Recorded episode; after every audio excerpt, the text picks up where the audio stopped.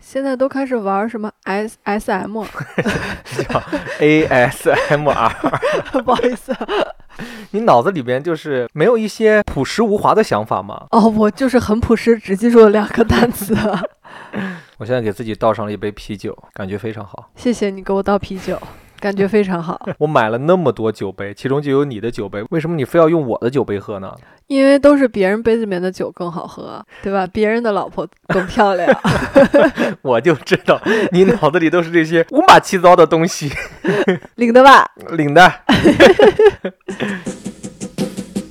Come on, everybody. Clap your hands. Oh, you're looking good. I'm going to sing my song. It won't take long. We're going to do the twist, and it goes like this. Hello，大家好，欢迎来到滑滑梯 Play on the Fly，我是王家卫的小迷弟北野五花肉。我是甄小姐，少女神花。 知道为什么我都大胆的敢说我的姓了吗？好大胆，我敢说自己的姓。 你真是我见过这个世界上胆子最大的人，敢跟别人说我姓什么？但是骂人的时候会说，你都忘了自己姓什么了吧？啊对不对？对，所以你现在敢于说出你的姓，是的，嗯，通过是刚我姓名的姓 哈，不是性别。性别 不详。通过刚才的我们两人自我介绍，我觉得看过《繁花》的这个朋友们，大概率已经知道我们这期主要想聊点什么了。嗯，是聊我们的花儿吗？对，聊我们的《繁花》，聊我们阳台上的那一片花。哦不不，我怕那个新来的朋友会被我们这种插科打诨误导。我们今天就是想聊繁花，嗯，对，因为上周我们干的最重要的一件事情，就是在家里边儿把《繁花》给追完了。嗯，本来商定好那天是要先吃完饭，哎，收拾一下家，收拾完家之后录播课，然后还有一些其他的工作。但是呢，我们在吃饭的时候打开了《繁花》看，就决定，哎，什么都不想干，要不然今天就把它追完吧。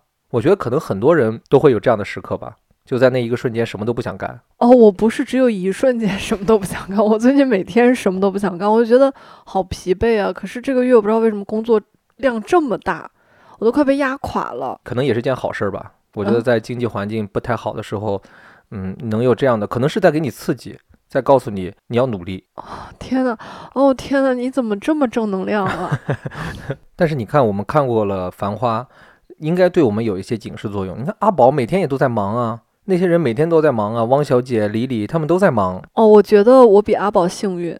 为什么？阿宝看起来没有那么累，就不像我每 天就是要付出很多体力劳动，可是他心很累，他每天嗯都在心里盘算这个事儿那个事儿。嗯，我呢，就是虽然体力很累，但是我现在就努力的让我的心没有那么累。嗯，那王小姐体力也很累啊，嗯，对，对吧？呃，我们相对于他们那个时代的人，一定是幸福的。嗯，从某种层面上讲，从物质生活上面讲吧，可以嗯说，对，从吧物质，但是我们没有那么幸运的是，我们好像没有那么多很好的时机，就是这个时代给我们的机会好像变少了。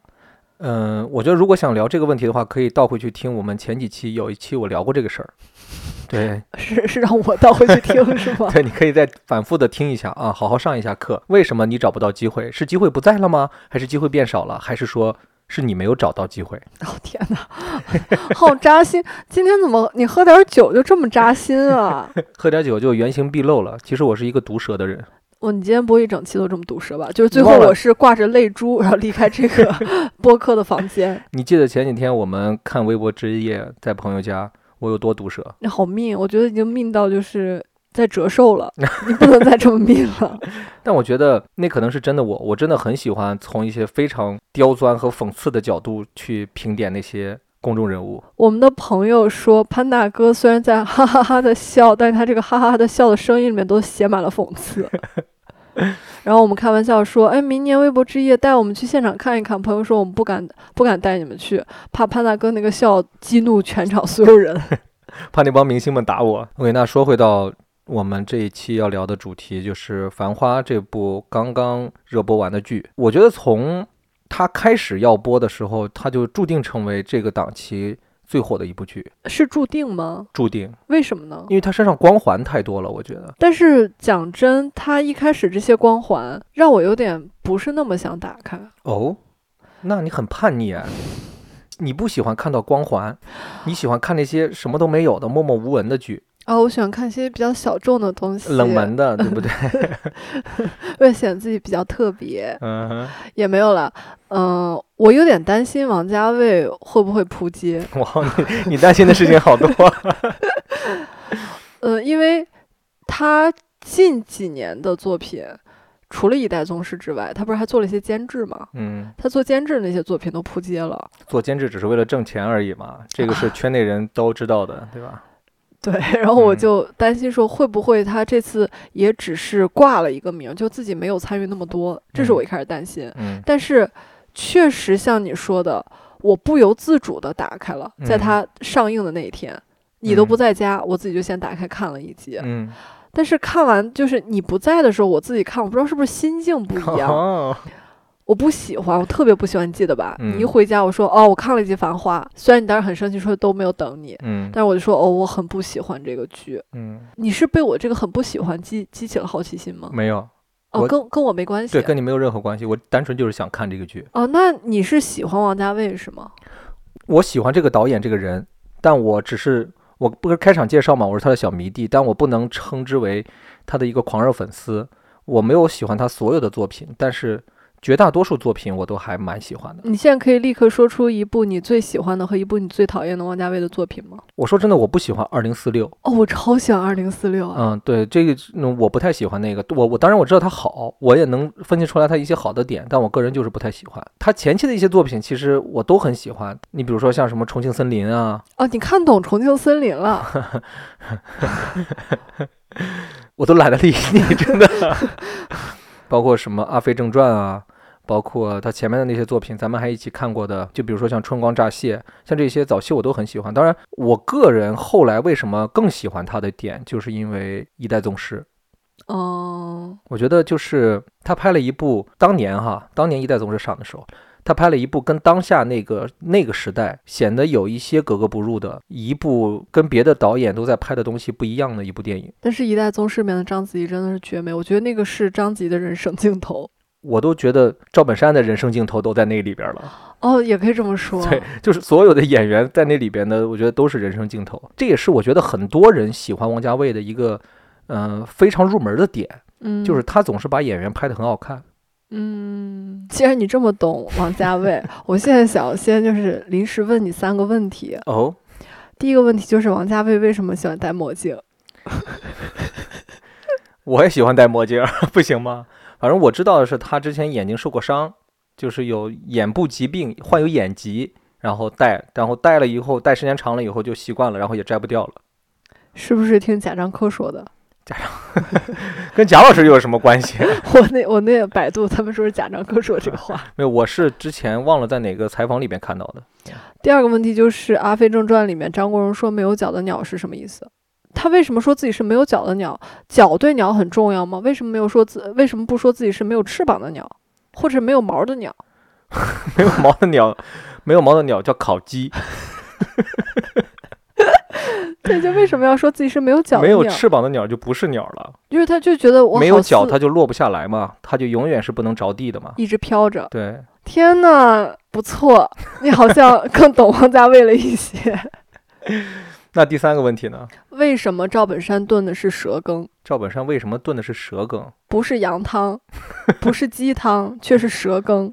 首先，我觉得跟他当时所处的环境有关系。他当时在南方，嗯对不对？嗯。然后呢，炖羹这个事情，它是需要人非常有耐心的去做的。然后呢，炖蛇羹这个东西，就是火候如果过了，就炖老了，因为蛇肉它可能会相对而言更需要去掌握那个火候。嗯，嗯，就是我的一个解读啊。不错，我觉得你配这期跟我聊《繁花》，对你接受住我的考 验了。嗯之所以喜欢王家卫，我我刚才不也说嘛，跟很嗯多人一样，首先他会把画面拍得很美，其次就是我觉得就有一点很重要的是，这个导演让我觉得很屌，懂吗？嗯，就就是他跟别人都不一样。对他跟很多导演都不一样。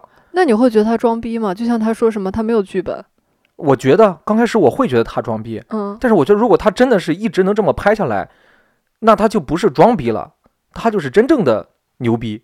嗯，对吧？他能拍到现在拿那么多奖，又有票房号召力，又有演员号召力，拍的电视剧现在也卖座了，对吧？还挣了那么多钱，那他就是成功的呀。对，我觉得很神奇的一点就是，《繁花》上了之后，热搜经常会出现就是王家卫折磨过的演员，就大家都被他折磨过很多次，嗯我觉得很头疼。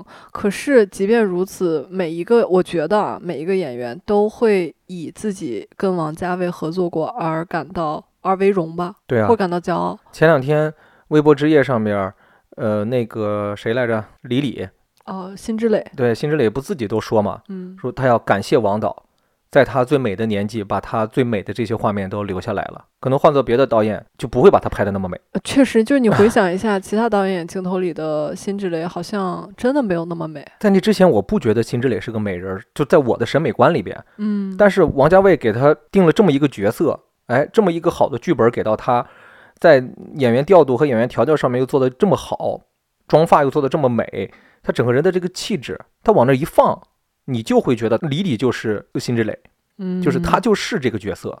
那我觉得辛芷蕾下一步就是要怎么摆脱李李这个角色对自己的呃束缚。，对，因为中国很多导演有一个特别习惯性的思维，就是在看剧本找演员的时候，总是找他脑海中看过的别人的影视剧中的角色。对比如说，哎，再拍一个《旧上海》的戏，可能大女主的戏，这个时候导演第一想找辛芷蕾，就这个就会让人觉得很无聊。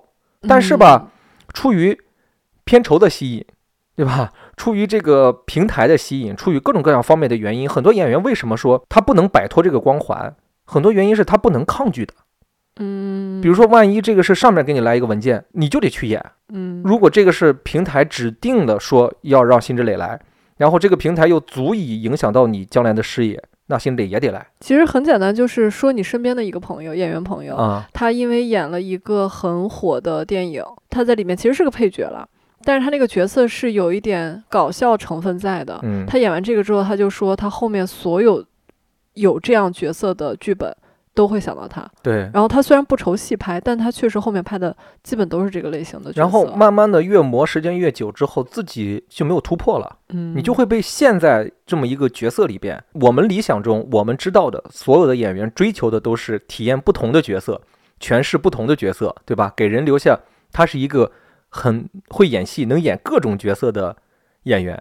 但是大环境的要求和各种各样因素的要求，就变成了，貌似他变成了某一种演员的专业户。嗯，嗯，但是对于就是像呃像我这种比较想偷懒的人，能成为某一个角色的专业户，也是一件挺幸运的事情。就这是个双刃剑，对。当然，你如果安于现状就就这样了，可能你也能有车有房。嗯，对吧？甚至我有朋友就是这样的嘛，对吧？嗯那个演那个演员朋友就因为演这个角色而成为这个专业户之后，就是有车有房，对吧？嗯但是很重要的一点，也就代表着他也不能成为他的那个朋友那么伟大的演员了。嗯，就被定性了嘛。对，给你尝试的空间变得小了。所以说这这些演员其实也很想演一些别的角色，因为常年演这个以后，你会形成一种就跟你常年上班只干那一件事情一样，你会有惰性出现，你会有不思上进的那种感觉去出现的。稍微聪明的人都会想要摆脱这个，所以说他们也在尝试着通过他们的一各种各样的关系，去跟各种各样的导演啊，或者是大的平台的制片人啊，去跟他们聊，说，哎，我有想演一个这样的角色啊，或者那样的角色，也在不断的给人释放这样的信号，希望别人有别的角色的时候想到的，不是我演那个角色的样子，而是我能演这种新角色。我是一只小小小小鸟，想要飞呀飞，却飞也飞不高。我寻寻觅觅，寻寻觅觅一个温暖的怀抱，这样的要求算不算太高？我是一只小小小小我预感你今天聊《繁花》，可能想聊的稍微深一点，对不对？怎么了呢？啊， 不是，我就想说，那那我们要不先从浅的来开始聊一下？我先问你一些比较浅显的问题。我现在想先问你一个比较浅显的问题：这个掐着兰花指的女孩儿， 那那你先问，那你为什么最开始不喜欢这个剧呢？呃，我我能说实话吗？我都把这口酒喝了，你就说实话吧。首先，第一点，让我一下儿特别不喜欢的是配乐，啊，因为这个配乐跟我们特别特别喜欢的一部美剧几乎是一毛儿一样，就是《继承之战》。噔噔噔噔噔噔噔 对噔，继承之战，我觉得这个配乐非常非常厉害，嗯就是这个音乐定了这个剧的筋骨，就嗯给我这种感觉。但是为什么你《繁花》不能有一个自己的筋骨？嗯我能懂说哦，这个音乐很好，嗯导导演或或者是导演很喜欢。我现在脑补啊，嗯说我们想要一个这种感觉的，嗯，但那旋律你不能搞得那么像吧？节奏那么像我怀疑王家卫应该是可能没看过《继承之战》，哦，有人给他听过这个音乐，对，有人给他听了这么一个类似的旋律，他说：“哎，这种旋律可能可以。”嗯，嗯，反但是正但我说真的啊，看到后面，反而给我留下印象最深的 BGM 已经不是《繁花》的那个音乐了他。后面这个用的比较少了，我的印象里。，对，然后用的更多的是一些当年那个时代的一些流行歌曲。嗯，噔噔噔噔，偷走我的心， 就像这种的，不好意思，你刚刚唱什么歌？我没听懂。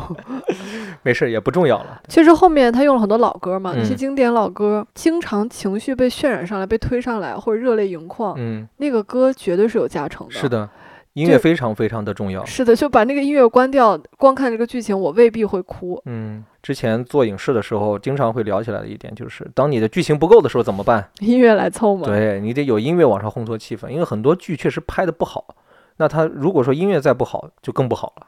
嗯，因为所有的影视作品都是视听语言，嗯，所以以听这个很重要。嗯他一上来听这个东西就就在我这儿很减分，嗯我哼很生气。尤其是第一集，他用了太多遍这个音乐，为了烘托气氛嘛，啊，我就小石破口大骂，你知道小石是这样一个人，当他觉得他喜欢的东西被抄袭了的时候，他会非常非常的生气。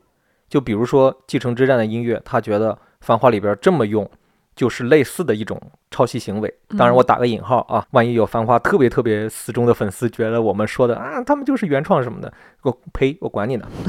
不是这是万，第一我是我是想说，万一人家有买版权，然后有嗯改编权，说买了这个我不知道，嗯但是如果单纯这么听的话，我觉得就是抄袭。嗯，对。然后第二点呢，就是小石会觉得某一些翻拍是他非常不喜欢的一件事情，包括啊、春节档可能会上的一部电影，嗯、噱头很足很足的一部电影啊，就是因为翻拍了一部日本电影，也会在前期给我们留下的是不好的印象。然后还有一点就是，当年啊闹得沸沸扬扬的一件事情，《爱情公寓》啊，那个是小石他心配里的他一个，他配出现在我们播客里吗？这个名 字，我觉得不配啊。当然他影响了一代人，一影响了一代没有看过《老友记》的人。就是他是个大杂烩，他真的太会抄了。嗯，他把好几部非常好的美剧，融他会贯通了。不是你知道他抄到是多过分吗？他是一集一集的直接大段大段抄。《老友记》里面有一集是莫妮卡和 Joey 他们打赌，然后为了交换公寓，嗯你有印象吗？那集很精彩，然后很搞笑。最后他们就是所有人那个劲儿都上来了，嗯，女孩是一方，男孩是一方，他们就在不停的出题，不停的赌。爱情公寓把这个完完全全抄成了一集，一点儿没改。因为首先可能真的是那个年代的问题，就大家确实对于版权可能没有那么的看重，毕竟大洋彼岸嘛，隔着这么远的距离。当时可能那边的制片公司在中国的资源和关系网也不够。如果说当年是现在这个时代，那一定会被告的。那必须的，就嗯就我，我都得用我毕业族的英语写小报小报告打到美国去。然后我说实话，你说的没错，呃，我印象很深，我看过《爱情公寓》，嗯而且我当时看的时候，哎，还被他逗笑了呢。嗯我是高考完那个假期跟我妈一起在家看的，然后我跟我妈看的好开心啊。那会儿我还没有看过《老友记》，我也没想到会有一个这么不要脸的主创 干这个事儿。你们现在知道小石提起这件事情来有多生气吗？为什么我说他很在乎这个啊？他在乎到什么点呢？某一次我去参加一个活动，呃，因为主办方知道我是曾经影视行业的从业者，就说，哎，你可以去采访一下我们这次邀请的一个嘉宾嘛。说可以跟他们有一些提问互动啊，说到时候现场会拍一些东西。我说可以啊，我说但是你得告诉我这个主创是谁，就是这个嘉宾是谁。当我得知这个嘉宾是那个人的时候，是《爱情公寓》的那个人的时候，小石跟我说：“你别去了，你别去。” 说你不准跟他说话。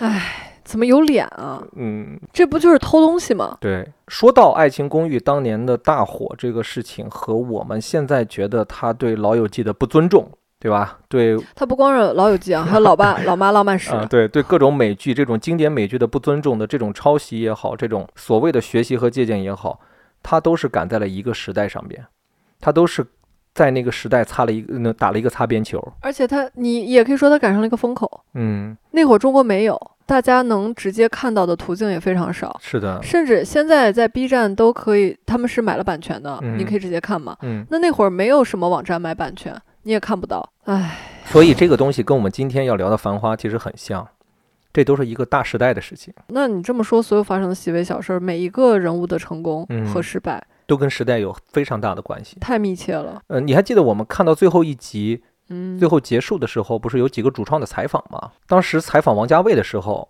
王家卫用了《一代宗师》里边宫二的那句话，还有什么？反正就类似啊，具体台词我忘了，反正他讲的就是我们都是裹挟在时代洪流里的一份子。你再回想一下，特别是从《一代宗师》开始啊，《一代宗师》，我个人是觉得《一代宗师》跟《繁花》有非常大的相似度。嗯，这两个片子都是讲时代的一个东西，都是讲大时代背景下的人在这个时代洪流里边如何站到浪尖上面，如何又被拍死在海浪底下，如何又激流勇退这样的故事，嗯，对吧？？叶问跟阿宝很像啊，嗯，阿宝最后也是退嘛，叶问呢，叶问也是要退，是要藏，对吧？这是武侠的境界，是要藏， 嗯，我配跟你聊天吗？现在，我现在觉得我不配哎。这有什么不配的？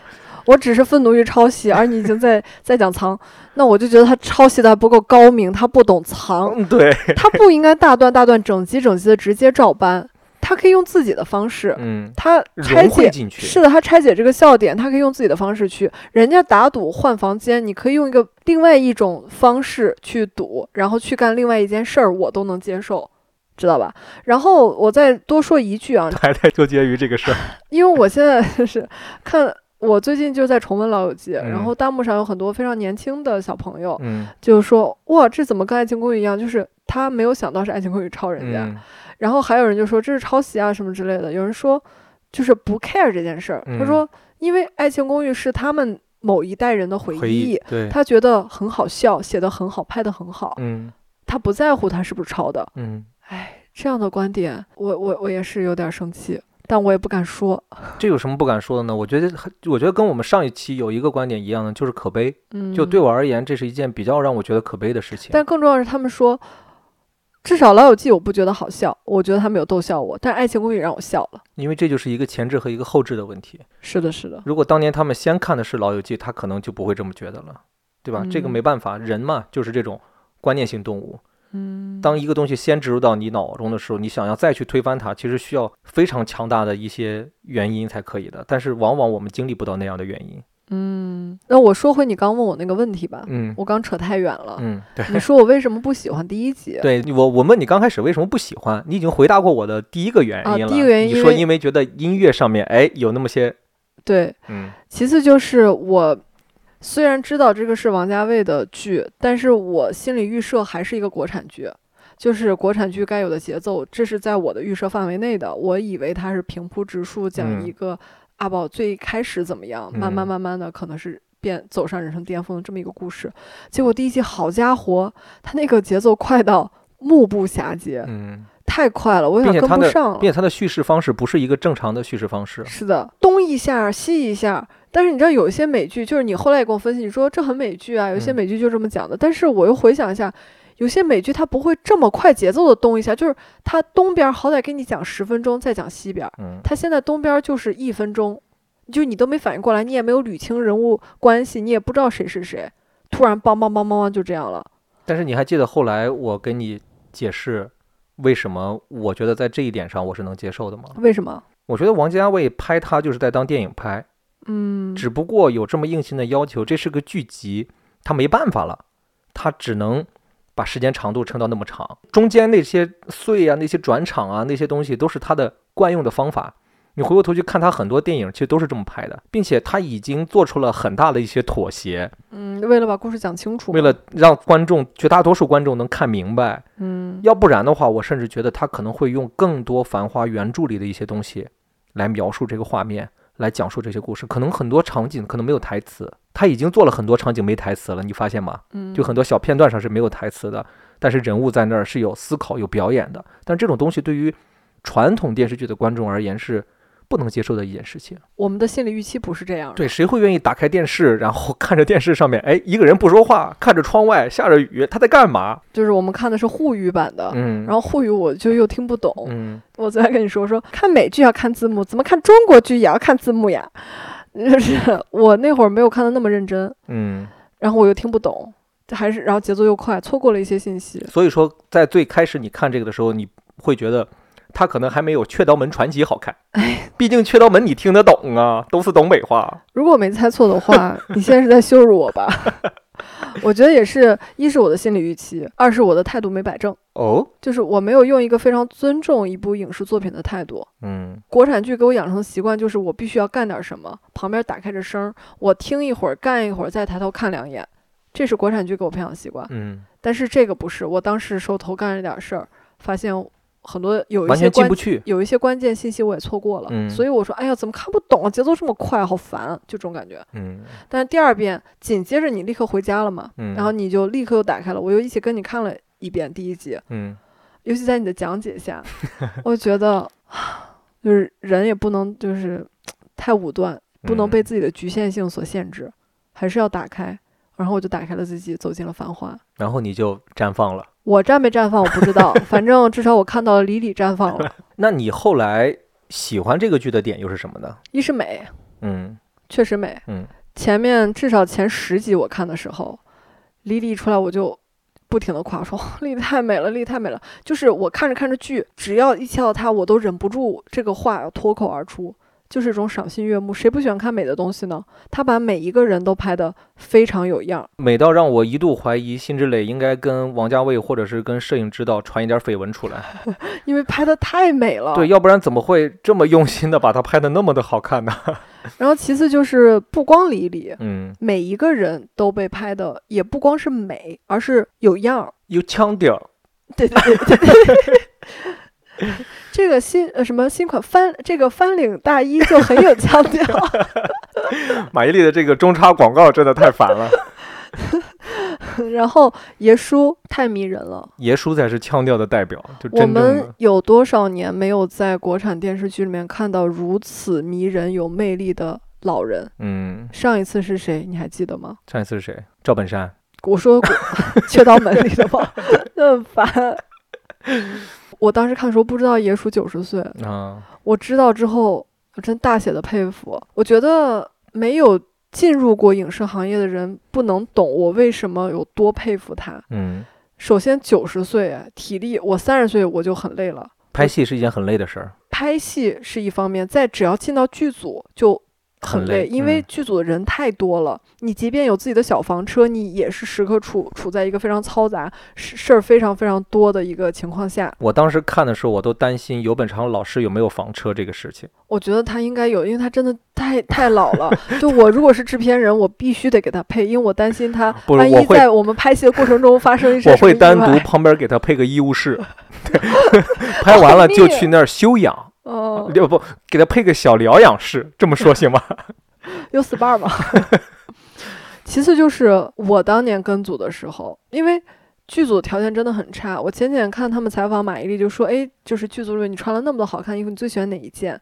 她说：“Prada 那个毛毛的大衣。”嗯他们说说，为什么？他说因为那个最暖和，嗯因为他们拍戏，我也看很多就是幕后的故事，因为是他搭们了景啊儿就说嘛，特别冷，棚里边又没暖气。是记然得啊后在这儿给大家稍微普及一下哦，因为你们知道拍戏，因为是要收同期声的，是要嗯收声音的，所以说是不能有噪音的。暖气、风扇、空调都不能有，对，所以说一旦开拍的时候，这些东西是全部要停掉的。但是暖气这个东西，你一旦铺上了，万一如果有声音的话，就没有办法去避免。嗯，所以说我们日常。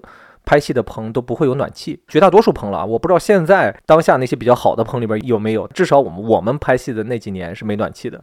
然后我在正值身体最好的时候，就二十一岁、二十二岁吧，我跟组累到我那个累啊，就是身心俱疲吧，累到我累到他落泪，累到我一个月不来大姨妈，两个月不来大姨妈，嗯，啊就是整个身体就是功能感觉紊乱了。我有搬砖那么累吗？也不至于。一是冬天那个棚特别冷，嗯你穿多少军大衣你都觉得整个人是寒的；二是昼夜颠倒，他们《繁花》拍很多戏都是昼夜颠倒的；嗯，三是就是一种心累，人很嘈杂的那种累。有一些情况是演员没有办法避免的。是你的演员拍你的时候，你就得在那儿。你在那儿的时候就是没暖气，就是冷的，对吧？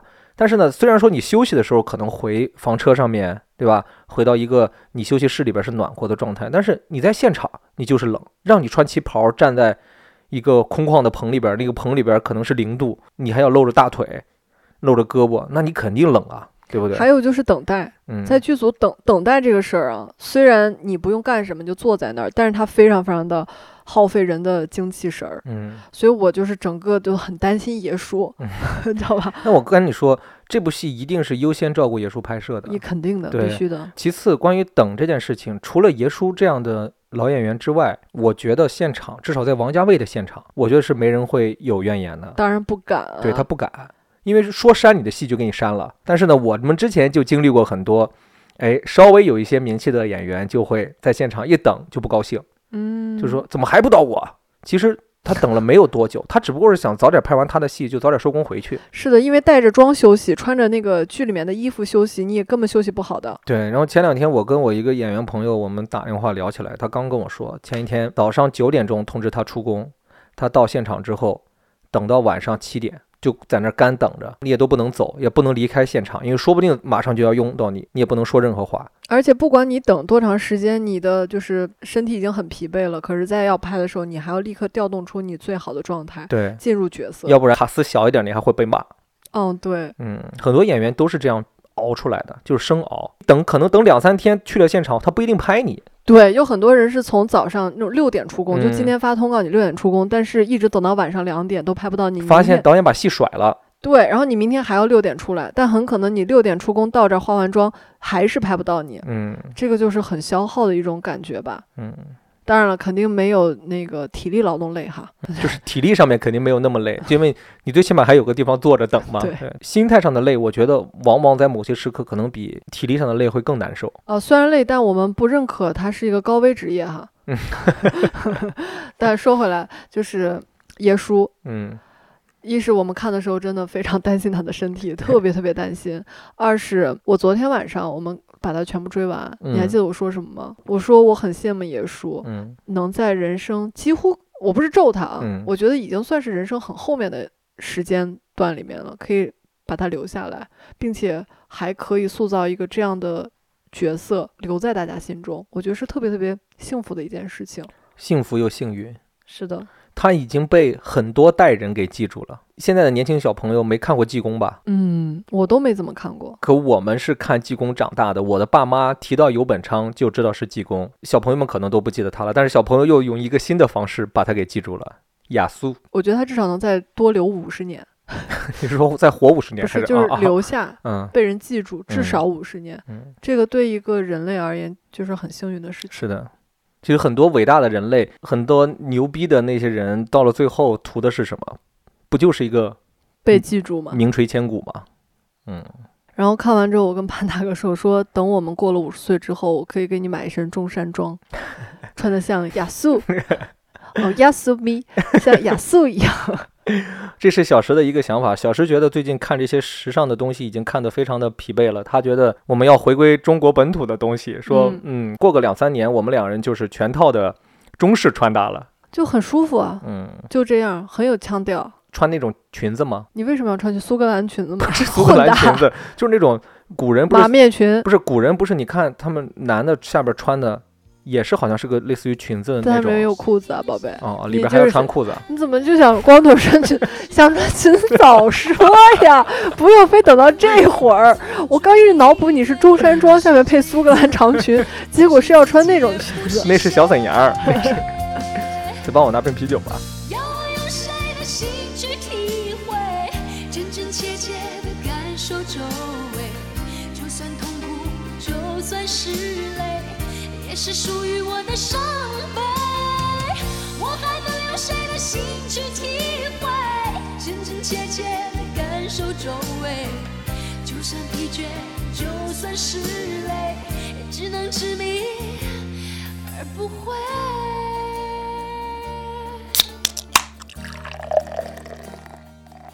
我觉得你真的很贱，你没有考虑过大家。怎么了？我们很多听众都是在早上上班的时候在听 哎，哦，是吧？然后你在这儿喝 酒，那我建议你们就是，如果说这一天心情没有很好或者怎么样的话，你们可以现在去楼下的超市偷偷买一个小瓶装的酒，然后倒在你们的咖啡里边或者茶里边。立刻 right now，快去买酒， 我们一起 喝。那现在轮到我问肤浅的问题了哈， 好，就我们肤浅铺长一点，嗯，再往深里走，因为我嗯怕我们深不了太 久。好，这三个女人，你最喜欢哪个？四个吧，啊，好好算上初恋，嗯，我觉得你提问我这个问题，就是在让我做一个非常不理智的选择。我可能会像阿宝一样，最后谁都没选，但出于理智上面的选择的话，我说真的啊，我会选马伊琍。林子吗？嗯，为什么呀？我有几种可能性啊，你你该不会是看她饭店赚钱了，你觉得自己可以坐享其成吧？不是，我是看他给唯品会代言了。你也想那么那么有腔调的大衣，看起来很暖和。 还是收腰羽绒 服？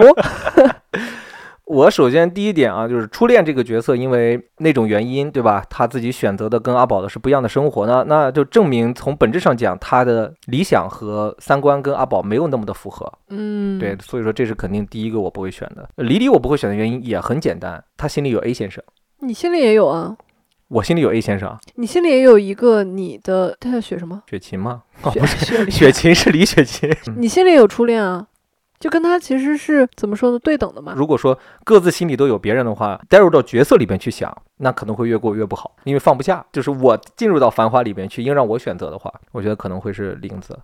呃王小姐的话怎么说呢？我就是不喜欢。 我说白了就是，就这个角色我就不喜欢。啊，你不喜欢汪小姐这个角色，嗯、这个角色存在的意义我懂，嗯它也有非常强大存存在的必要。唐嫣在这个剧里边儿，她不美，嗯嗯，我能理解作为演员的牺牲，要戴那种大框眼镜，对吧？大厚镜片儿，要把自己扮丑，要扮的有一些落魄，有一些邋遢的那些时候。但是除了那些时候之外，他那些好看的装扮，戴上阿宝送他的隐形眼镜，各种各样的时候的那种装扮，也没有打动我。嗯可能就是因为有李李在那儿，所以说打动不了。嗯但是，呃，我为什么会觉得玲子可能会是我进入到角色里边的一个比较好选的选择？我当然我说这个话可能会让人觉得你有什么资格去选啊什么的，我只是举例子啊。我觉得玲子在某些程度上，她可能更懂阿宝嗯啊，她知道有一些是她的边界感感觉会更强，她更成熟嘛，对吧？她毕竟年龄也摆在那儿，跟阿宝的年龄更相似一些，三十多岁嘛，经历的事情也更多一些。但我觉得他跟阿宝没有太多共同语言。这也可能是我们后来看到了，就是所谓的那个人物原型的一些点，就是他们为什么一直没有结婚，但是却长相厮守在一起。我觉得很多时候那种共同语言不是说一定要在某一些事情上面有共同的喜好，三观要有多正，而是两个人共同达成了一种生活的选择，就是我们两个人选择在一起而互相不打扰，那我觉得玲子做不到。有可能。嗯，嗯，那如果是你呢？你如果是阿正，农有三个女人，嗯，农有四个女人，农会选哪个？李李啊，啊，为什么呢？有性张力啊，就是我如果是男的，我一定要跟他在一起，就跟你喜欢的那个男演员似的。我当他的狗， 不是我当他的舔狗，也不是狗了，就是我要再跟他在一起。就跟你喜欢的那个男演员一样，我喜欢哪个啊？那个年轻的我喜欢好宇多宙年编辑前部里边儿，你说有性张力的那 个啊，他叫什么？蒋奇明。啊，对，哦，蒋奇明也太帅了。就是蒋新明带来的那个感觉跟李李很像。是的，嗯，我能理解这一点，确实。而且对于我，我还是从人性的角度出嗯发啊。，对，我们先把前面那个问题给忘掉啊，我只是我们两个人斗胆我们意淫呢，我们选择我了们一下，意对淫呢对对，我们意淫，我们是舔狗。就是得不到，嗯、我会觉得得到离离有难度。然后正是因为得到它，好像变得比较难，嗯，让我更想要去挑战，而且它会让我有一种棋逢对手的感觉，就是我进一步，他退一步，他进一步，我退一步，对，就是爱情三十六计，跳一个爱情的探 戈，你懂吗？就这种感觉。明白？可能是也是我这个人吧，我这个人的偏好，我觉嗯得这样才有意思。嗯嗯，没意思的恋爱和没意思的爱情都不如不谈。是的，嗯汪小姐会让我觉得一点点无趣。嗯我知道她喜欢我，就我现在代入我是宝总哈，但是我更多的跟她感觉是一种事业上的伙伴的感觉，并肩作战的感觉。把她当个小妹妹。嗯，玲子像妈妈，像大姐姐。当然了，我我最近也看了很多分析，嗯，就说他们到底有没有睡过，我觉得这种东西，这种分析毫无意义啊！为什哦么要分析他蛮们睡蛮没睡？啊重要的呀。怎么重要了呢？在我心中，他们很多角色之间，我觉得他首先跟初恋睡了，啊，对我觉得他跟黎黎也睡了，我记得他跟玲子也睡过，我觉得他唯一没睡的就是汪小姐，这个就是我的判断，跟我一样。 嗯 真的，因为我觉得很多感情上的东西的描绘，王家卫已经拍的超越睡这件事情了，嗯它更像是我们所谓的啊灵魂上的碰撞，嗯，就这个我觉得远比性在这个故事里边来的重要的太多了。那我想问你，就是很多人就骂说宝总就是个渣男，你接受这个评论吗？我觉得，如果说他是个渣男的话，那这个剧里边好像也没太有不渣的人。嗯，就如果你一定要用这么这么年轻的一种思维去理解的话，因为我一直理解是这样的，现在很多对于某一类爱情戏的判断是有是有一些武断的，嗯，因为感情这个东西非常的复杂，爱和不爱其实有的时候就在一线之间，嗯但那个线非常的模糊，并且那个线在我看来是有弹性的。嗯它是一个柔软的存在，这也是爱情和感情非常美妙的一点。有人拼了命的往前冲，想冲过那条线，反而那条线把他把那条线拉扯得很远，但是他冲不破，那他也会回去。而有人可能一碰，这个线就破了。这就是王家卫在描写的一个爱情，让我觉得非常有意思的点是，我觉得宝总不是渣，宝总只是在自己选择的生活上面有一个方向，嗯我记得好像是所谓啊，别人的分析嘛，讲的是这个原著里的这个人物，他是一个不婚主义者。嗯王家卫在这个里面没有交代这个前提，那一旦没有这个前提，就会让人对他有各种各样的判断和评价，比如说渣。我也看过好几篇公众号讲这个事情，就说他是什么金融渣男，嗯，就这种的。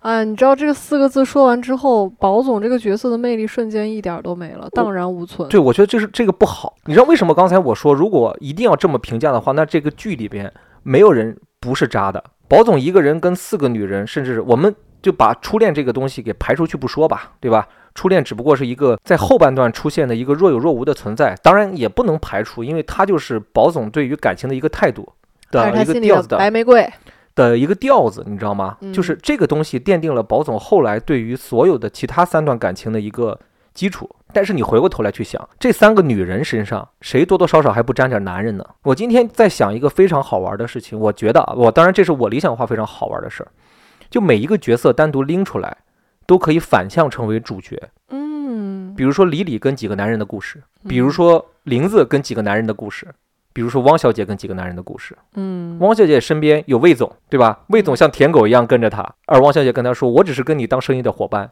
这个不渣吗就是他其实心里非常清楚魏总喜？”欢对，他，那必须的呀。但他也很清楚魏总是可以帮他的。对呀、那他不渣吗？他也渣。所以说，不要谈什么渣不渣，这就是爱情游戏的好玩的点，在我看来，哦，我其实觉得是“渣男”这个词儿，在我这儿是有一些评判标准的。嗯他丝毫不负责任，然后他同时跟好多人在一起，嗯。然后就是我觉得很多坏事儿发生在这个人身上。但宝总没有跟任何人在一起啊，对，如果用渣男来形容这个角色，太扁平化了。那如果说渣男的话，那贾宝玉也是渣男。嗯。那《红楼梦》就甭看了，贾宝玉处处留情，嗯他对这个也心疼，对那个也喜欢，我是这种感觉吧。嗯。然后我，哎，我忘了前段时间看哪个节目里面也聊到，就是那个人也是特别不喜欢用渣男来形容，就是觉得就是现在的人喜欢用渣男来概括一切东西。我不是说我支持渣男哈，这个这个这是两个概念，就不喜欢用渣男来形容所有的，这么来概括他所有的一切。就是渣男得有一个标准，得达到那个标准的人就是渣男。那可以，我们就归类某一些人，他们就是渣男。像宝总这样的，他到底做了什么能让你评判成渣男吗？只是他对所有的女人好吗？那他对别的没有男人也很好我吗？看是很多对他有情有义嘛，对我觉得啊这是这个剧一直在渲染的是他的的一个身上的怎么说特点吧。嗯，就是他不光对女人好，他对男人也好，他对他那帮老头儿、对他舰队的人也好。哦，是是，我看了一些影评，他们觉得说他渣男很重要一点就是，他也不拒绝，也不说清楚。但是现在我是觉得他说清楚了。嗯，汪小姐要一个答案的时候，他没有去，对，这就他说清楚去。了，利用他是渣男。嗯哦，在我这儿的评判啊，嗯嗯嗯，就是我心里知道我不可能跟你在一起，我不爱你，我就是睡一睡你，然后我就是要在你身上获取点什么，或者不管是钱还是肉体，还是你对我的好，在我这儿判判断这是渣男。嗯嗯，OK，我不想聊渣男这个话题了。嗯，对我就是刚才想跟你说那个事情，就是我在想这个故事里边，我们单独拎某一个角色出来，好像他身边都有几个喜欢他的人在围着他嗯转。你就回过头来说，还是说汪小姐啊？你嗯看，如果以汪小姐为主线，她是大女主的话，嗯那阿豹就是她其中一个，宝总就是其中一个，嗯，魏总又是其中一个。但这个剧里边还有一个人是喜欢汪小姐的，你还记得是谁吗？梅萍 吗？美病是锦绣的老板，啊，对对对，对吧？他是一直很喜欢他的，并且很主动的就表达出来了，嗯他是喜欢他的。只不过他们两人也没有空间，也没有时间去给他们写那么多感情的线路。那如果你可以单独拎出来一条，就写锦绣老板是怎么对王小姐好的，对吧？汪小姐身边就也有了三个男人的出现，对吧？嗯然后再回过头去，我们再说林子，她有宝总，她有强 总，嗯对吧？我们最讨厌的强 子，然后还有格劳斯，嗯对不对？这也是喜欢他的呀。嗯，然后，并且葛老而师也且说了，玲子也知道葛老师喜欢自己是，的，嗯并且葛老师都说了，她是这个街道的什么第一女老板娘，万人迷，对不对？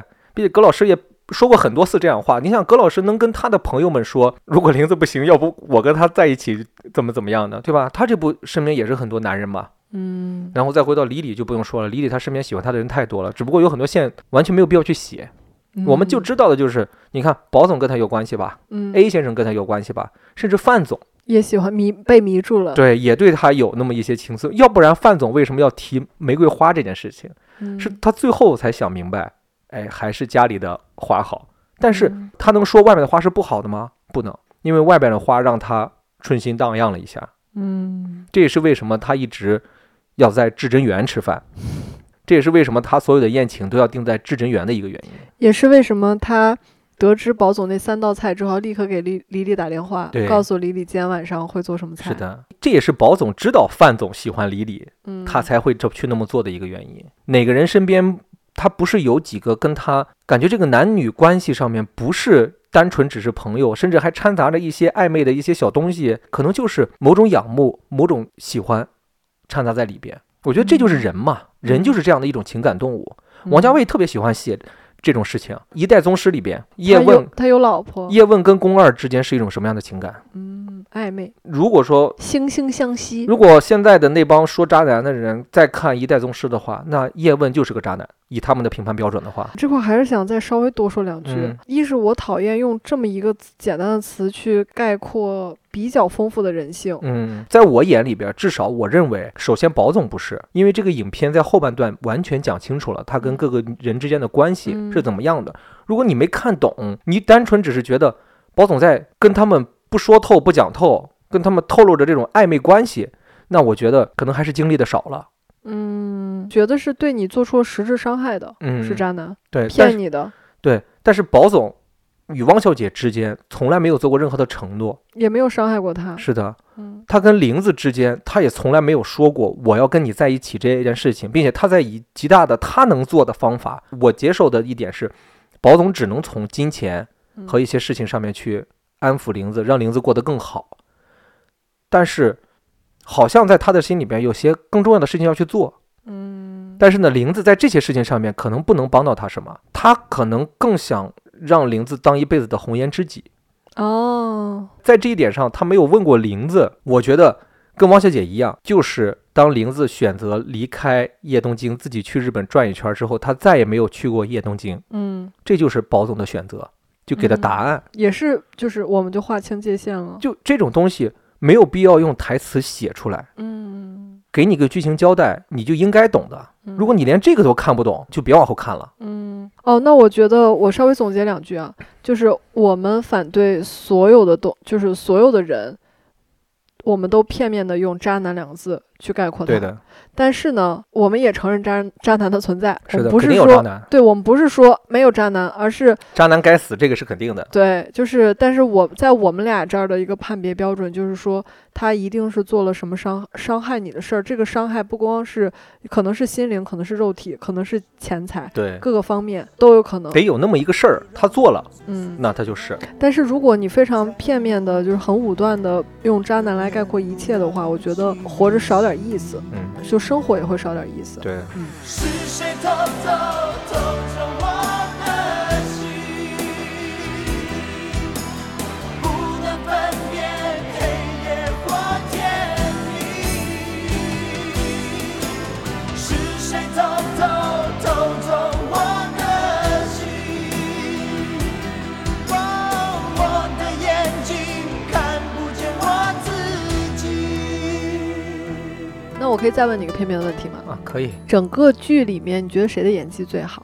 美玲吗？亚素， 我觉得这是一个挺好的问题。嗯就从演技这个，我觉得也不能叫演技吧，我们就说叫《繁花》的表演表现上面来 说，谁的表现是比较好的？嗯当然了，老戏骨就不用说了，嗯里边我觉得演的最好的还是那几个上海的老演员，嗯。亚素算一个，葛老师算一个。范总呢？前半段的时候让我觉得有一点，刚开始看很好，但后半看到就是，如果没有最后的他跟汪小姐去深圳的那个事儿的话，我可能会有点失望，因为他整个前面的表演其实跟汪小姐一样，都是叽叽喳喳、叽叽喳喳、呃叽叽喳喳。我会有一点点觉得用力太是吵不是有对点对过对猛？范总在前几集里边所有的都都是那个调调，都是、嗯哦，就是就是那种是有的。点夸张的。是，的，嗯，但是直到他后面跟汪小姐去了深圳，包括怎么样的，你才会觉得这个人物的另外一面被被表现出来更了。立体了。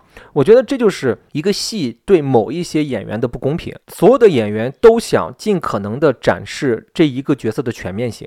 嗯都想展示这个人是有血有肉的，但是没办法，这是影视作品，它不是一个三维立体的空间，让你能够去随意的从任何一个切面上去观察这个人。而且故事上也未必给你这个空间。，对，所以说你只能展示他的特色和特点。嗯，但是主角就不一样，因为主角有各种各样的戏份，要让这个角色看起来饱满，要让这个角色大家所接受，要让这个角色的魅力是从各个方面去展现出来的。那所以说，范总这个角色刚开始很喜欢，中段有点失落，但是后半段又给我来再补回来了。 OK，回答我的问题，谁的演技最好？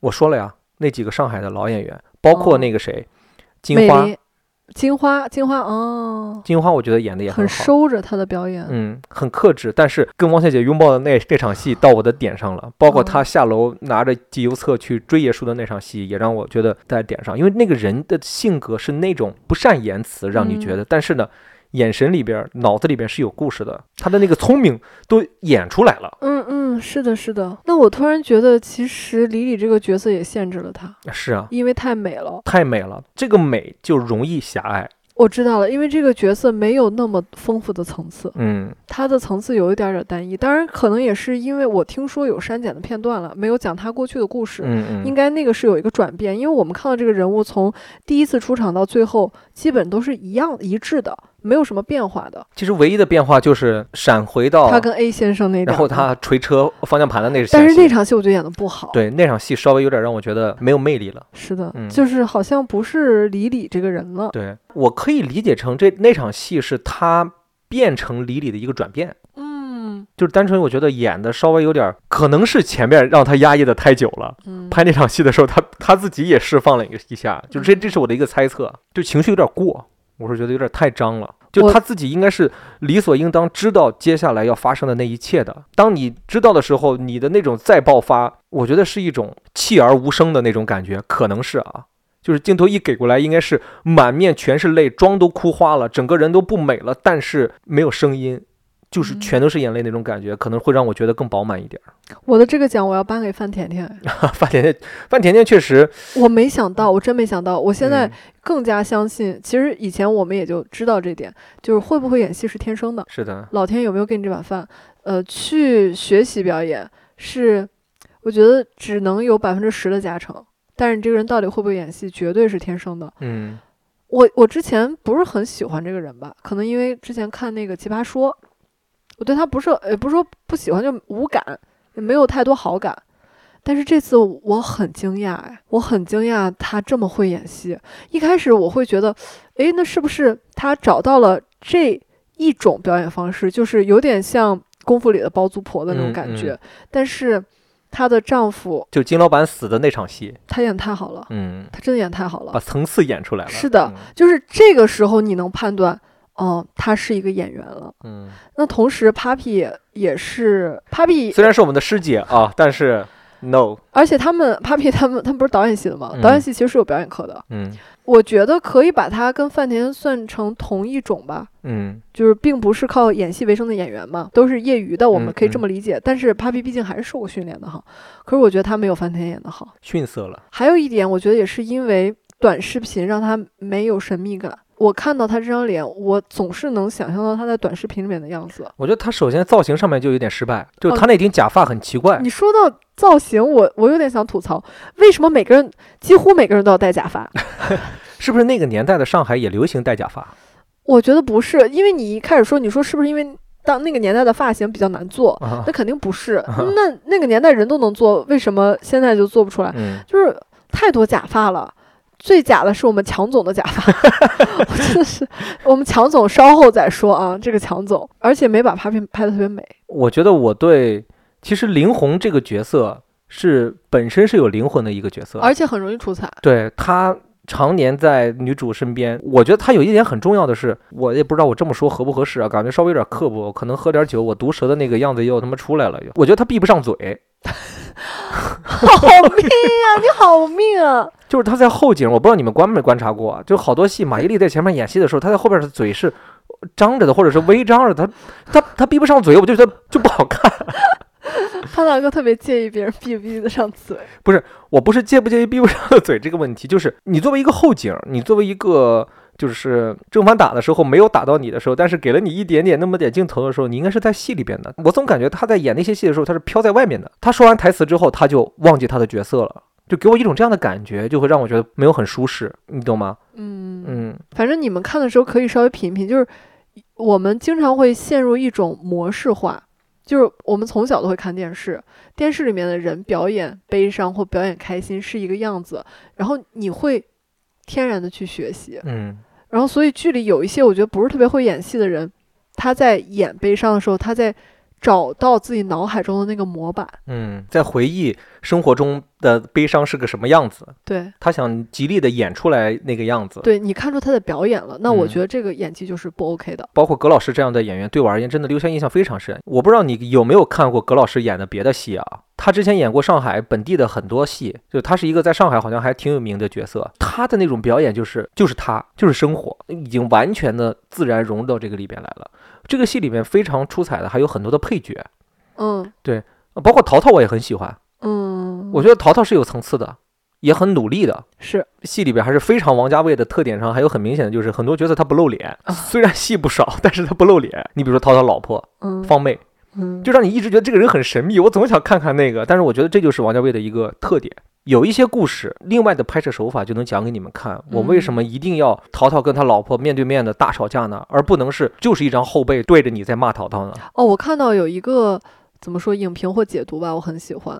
就为什么最后方妹有脸了，你知道有个吗？侧面吧，我记得好像对，就是是露，为什么嗯最后嗯她露脸了？嗯就是当淘淘真的下定决心要跟她一起好好过日子，她开始不排斥这个女人，她嗯决定要爱这个女人的时候，这个女人就有了具体的面目。嗯之前渲染的就是我脑补觉得她是一个非常非常可怕的女人，淘淘跟大家形容的也是这种感觉。嗯但其实她也只是一个普通的女人，就是一个我们身边都可以看到的这么一个女人。她没有那么可怕，嗯只是因为当时淘淘的心境是那个样子的，她也不愿意面对她的老婆，她不想看到她那张脸，所以我觉得这个设计还挺妙的。我之前为什么一直在跟你说的一点，就是我觉得王家卫在用拍电影的方法在拍这个剧，嗯就这种拍摄手法是我们在电影里边可以看到的一种类似于偏偏实验性的、嗯，偏尝试性的一种做法。导演给你的画面，比如说淘淘哈，我们还是以淘淘来举例子。导演给你淘淘的这个画面，就是让你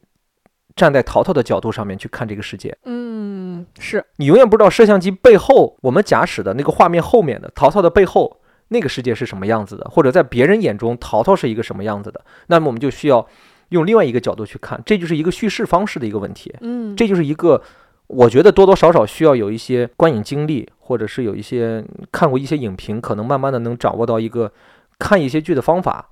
就是嗯有一些导演确实是在玩这个东西，这个东西是一个叙事技巧，蛮有意思的点当然，我觉得像潘经理、啊。敏敏、对，小江西、嗯，都演得很好。对我甚至有些时候觉得这些配角在某一些时刻让我忘记了那些主角的存在。对每个人都是有高光的。嗯，敏敏、小江西、露丝她们三姐妹最后那场戏，我嗯觉得演得也非常非常好，很动人。嗯然后潘经理，我也是没想到，嗯， 她演得非常的自然。是的，就是他也掌握到了他该有的那个腔调。对，嗯，就是演戏这碗饭，我觉得真的是老天赏不赏给你。唐嫣聊到一些可能会触碰到某一些人的话题了。别的不说，她有一场戏是真的动人了，嗯我们觉得她演得特别好，在工厂里面嗯，嗯哦，甚至范范志 毅，我觉得范志毅都是会演戏的耶。对。但是范志毅也是一个。呃，就是没太经历过剧组的人的一个通病，就是当镜头不拍他的时候，他会理所应当的觉得这个时候我可能就没有必要在角色里边了。所以说你们哦仔细观察，有一些戏，就是有的时候看戏不能只看主角，嗯，你不能只看焦是实的的那个地方的人是怎么样的，而旁边的虚焦的那块地方的后景，他就是闭不上嘴， 就是这种感觉。嗯，就是这个剧的魅力真的在于它也不仅仅是故事啊，嗯就是你光看表演，呃，或者单拎出来很多地方，服装，光看置景儿，哎，都还是有顶的级可的制看作，的，都有的嗯可看。我一甚至直你光看摄影，光看运镜，有好几场戏，我跟潘大哥一起看的时候，潘大哥说这个运镜设计的太好了。就看到那个运镜的时候，就想起来我们在之前的播客里边有聊过，我们去年过年回你家，你妈在那儿看的那个剧，还记得吗？有一场戏就是一个中景，拍那个 拍那三个整人个说说 话。话，拍那三个人说话，说了将近快五分钟，我当时就惊了，就中国的电视剧导演还在这么拍电视剧吗？怪不得落后呢，你能怪别人吗？你不怪不是啊了。。后来咱们总结说，他可能忘记拍另外一个机位了。但是这就是愚蠢啊！就是有这样的导演在拍着这样的剧，还能拿着那么多的钱，所以我们一直是的觉得那些韩剧、美剧、日剧，对吧？英剧多么多么屌，多么多么牛逼，为什么呀？不就是因为这个吗？是的，王家卫这个戏出来的时候，我跟很多朋友聊，包括我跟小石说一句话，我觉得他给中国电视剧打了一针强心剂，嗯，他也给中国很多导演、很多摄影指导打了个样儿，就告诉你们，不是常不是那种遵循旧制。一板一眼的拍电视剧就是好的，不犯错就是对的。有些东西你要去试，你要去拍出来你的特点那。有可能那个就是不不动机位，远远的拍 三人聊天五分钟，是这导演的一个新尝试呢。那那个太尝试 了，那他有本事整个剧、整个这一集都这么拍啊！哦，其实你们也可以稍微观察一下，就是你们数一数每一秒或者说每一分钟里面他们切了多少次画面，嗯你们就知道他们的素材量有多大了。这某一个角色伸手拿一瓶酒，把酒开开，喝到呃倒到杯子里面。这么简单的一个步骤，他完全可以用一个镜头拍完，很多导演就用一个镜头拍了，但是他可能会切五个镜头。对这可能就是他的厉害之处。对，就两个人往那儿一坐，准备开始说话之前几个动作，怎么做，怎么拿东西，然后眼神往那儿一看，哎，最后站在哪儿说话，可能这几个镜头就要剪得碎碎的。嗯，这就是影视的魅力，就是这个东西嘛。这也是他为什么拍了三年。对，因为我再多说一句哈，嗯因为倒酒这个画面，嗯，一个机位拍，他把酒倒完，开酒倒完酒，把杯子递给你，可能就需要我们架好机位，也就是三十分钟。把它嗯拍完了，嗯，但是他想要切五个不同的机位，他可能真的需要拍三个小时，因为他每一次摄像机换一个点，这个景儿可能需要重新搞一搞，整个光可能需要重新布置。嗯，这也是他拍三年的原因。我记得前两天听朋友聊起来，就说到当时王家卫要接《繁花》这个项目的时候，他就给资方提了个要求，就说那你们先搭一个景儿给我看看，好像是搭了黄河路的景儿，然后王家卫觉得好，嗯，可以拍。其实我一直觉得黄河路就是一代宗师里的金楼。哦，是的，嗯，王家卫喜欢在这个年龄段哈，我觉得哈是这几年，包括从一代宗师开始，王家卫喜欢讲时代的故事，就像是一代宗师那个的时代，武侠的没落的那个时代，繁花就是上海刚刚要改革开放那个时候，对吧？股票、股市开始的那个年代，嗯，大时代背景下的人会显得格外的有魅力。在我眼中，叶问就是阿宝，都是有非常厉害的功夫。一个人是在经商上，一个人是在武侠上，他也背负了很多的历史使命。阿宝要带着他的舰队去挣钱，进军到南京路，对吧？阿宝甚至身上还背负着爷叔对他的期盼。嗯，叶问背负着南方武林、北上、南北大融合的一个点。其实这些东西都是相通的，然后身上都有各种各样的千丝万缕的感情的故事，这也是我喜欢这个剧很重要的一个原因。这个时代背景渲染出来的那种特点。当然了，回到前面小石说的，会喜欢这个剧很多的点，包括摄影上面很创新的一些拍法，让不很创新不创新，他呃对于一王如家既卫往对于王家卫而言不创新，啊对对，但是对对于中国电视剧，对于剧集的表现上面嗯，它是一个创新的。但是说白了，那种创新，在我眼中，这个剧可能二十二集到二十四集就足够了，是再多，确实会觉得有一些些的审美的疲劳。我们现在要再说一下《繁花》的污点时刻了。污点时刻，爱你，我不能失去你，爱你，我无法忘记你，爱你，我用生命呼唤你，永远你，爱你。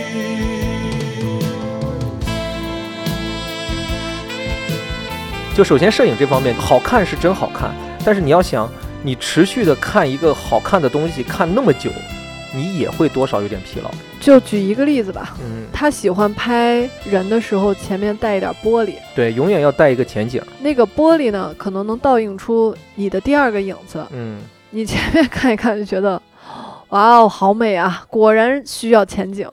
但你往后看太多，就是怎么谁都配有两个影子、啊， 就这种感觉。对，然后好多的镜头确实，呃，一看就是摄影指导跟摄影组非常的努力在拍，非嗯常的用心在拍，当电影那么拍。呃一部电影的美感，你要放到剧集里面来，确实是不对的。是啊，你要想一个电影撑死两个半小时，嗯你两个半小时看这些东西没问题的。嗯，一个剧三十集，三十多个小时是会疲劳的。这可能是他，我觉得唯一有一点水土不服吧，因为他确实拍剧也拍的少嘛，嗯对吧？你对王家卫这本是人他而第一部言，剧。对你对他本人而言，好，第二个污点故事，我能说吗？可以，你想说可以说，我、天呐，就是我喜欢第三集一直到第二十集，嗯我非常喜欢。最喜欢的一集是李李他们的厨师被黄河路老板娘使坏要搞走了，嗯怎么办？怎么办？所有人要看他的笑话。保总这边出招，嗯，以及怎么出的招儿？对新的大厨来了，嗯做什么样的菜 品，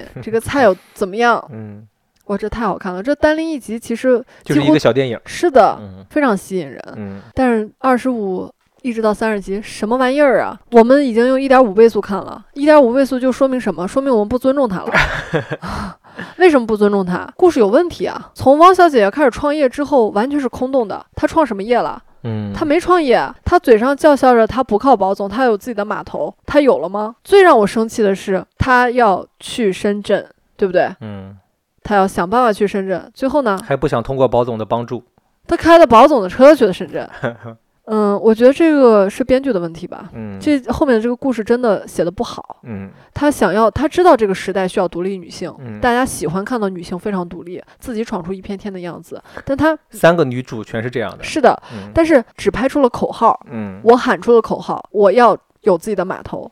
可是没有具体的事件，我们对看不到他怎么有了自己的码头，最后还是靠搞， 还是靠保总。还是靠狗，还是靠保总，就不停的在说我要有自己的码头，我坚决不靠他，我要让大家什么以后听见我这个汪明珠的名字、嗯尊重我，嗯而不是因为保总尊重我，他没做到啊。 对，这个我觉得是特别大的一个败笔，就是汪小姐被发配到工厂整个那一大段，我觉得拍的特别好，是的，很动人的，嗯我甚至都流出了我的眼泪。 结果后面真的掉下来了，嗯太掉下来了，我太不喜欢了。然后就是下一个污点啊，嗯武力强 子，武力强子是怎么回事啊？强子让我发现了一种新的夹子。我们一般的夹子都是夹子，对不对？强总是烟夹。我现在都可以专门用强总的声音来跟你们说话，我操！我太生气，我真的，如果能抽强总的话，我一定要抽强总。不得不说，我们两人一定要表达一下我们自己的观点，就是我们不喜欢黄觉。我们不是说不喜欢他这个人我啊，不是，我们不是针对这个人啊，但我们就是说不喜欢他看他演戏，我们都吃他的粉儿，都给他花钱，对不我愿意漆漆黑黑绝。绝。但是，哎呀，他真不会演戏。这说回前面那个问题，你是老天爷有没有让你吃这碗饭？他如果真的会演戏，就是他作为演员这个身份，应该要比现在好很多。他应该能留下的经典的好的作品要好很多。他都去过那么多牛逼的剧组了，他的人脉资源是确实很厉害的。我我我就那天看一个人调侃，就说他长了一张就是很贼有演技的脸， 啊，对，就是能迷惑住导演，导演觉得他有演技 对是的，啊，文艺片儿也可以。嗯他演的啥呀？他真的会演戏吗？还有就是他有一个天然的问题，嗯，他的声音，他为什么咽夹？我你演讲我理解，为什么呢？因为他的声音特别的尖和细，哦他本人的声 音被你发现了。